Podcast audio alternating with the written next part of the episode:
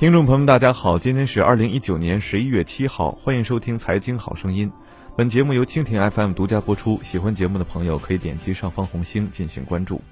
曾以“钻石恒久远，一颗永流传”而闻名的钻石巨头戴比尔斯，已经感受到他们的产品不再那么畅销。戴比尔斯近期发布的数据显示，公司九月份的销售额仅为二点九五亿美元。虽然略高于八月份，但较去年同期的四点八二亿美元下滑了百分之三十九。由于消费需求疲软，加上人工钻石激增，全球天然钻石产业自八月起就处于低迷边缘。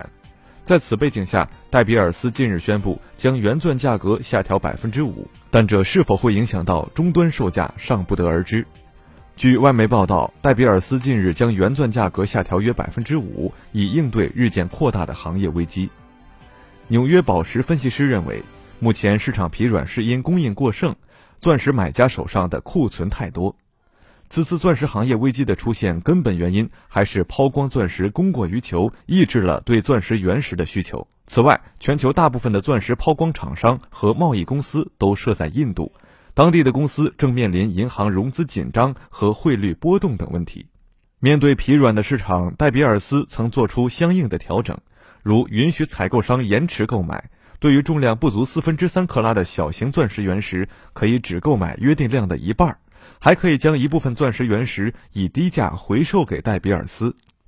以往按照惯例，在采购商具体说明他们想要的钻石数量和类型后，需要按照戴比尔斯设定的价格进行购买，而且无论钻石质量如何，采购商都要接受。除此之外，天然钻石的经销商还面临着来自人造钻石的竞争。尽管人造装饰用钻石与天然宝石具有相同的物理、化学和光学特性，但二者的价格天差地别。一克拉人造钻石的价格约为四千美元，而同等的天然钻石售价在八千美元左右。据此前报道，目前世界上绝大多数工业用钻都在中国制造的。截至二零一七年。中国的人工钻石产能已连续十多年稳居世界首位，占全球总产量的百分之九十以上。钻石及采矿行业独立分析师表示，中国每年生产大约一千亿克拉用于工业领域的钻石，但国际珠宝用途的人工钻石供应现在每年仅有几百万克拉。哪怕是将中国工业用钻产能的极小一部分升级为制造珠宝用途的钻石，都会对国际钻石供应产生巨大影响，导致钻石价格暴跌，重塑整个全球钻石业。同人们一般认为的人造珠宝就是假珠宝的概念不同，人造钻石并不是假钻石。美国联邦贸易委员会在二零一八年发布的珠宝指南中，就从钻石的基本定义中删除了“自然”一词。并且不再推荐使用“合成”一词来称呼实验室生产的钻石，这意味着合成钻石的地位得到空前提升。摩根士丹利预估，目前人造钻石仅占全球钻石市场的百分之一，销售额在七千五百万到两亿美元之间。到二零二零年，市场占有率可能会增长到百分之二十。有民意调查结果显示，百分之六十八的受访者不认为人造钻石是真正的钻石。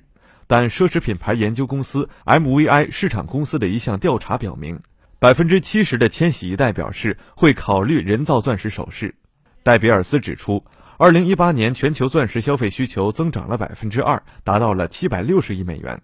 以美元计算，中国和美国是增长最快的地区，均同比增长百分之五。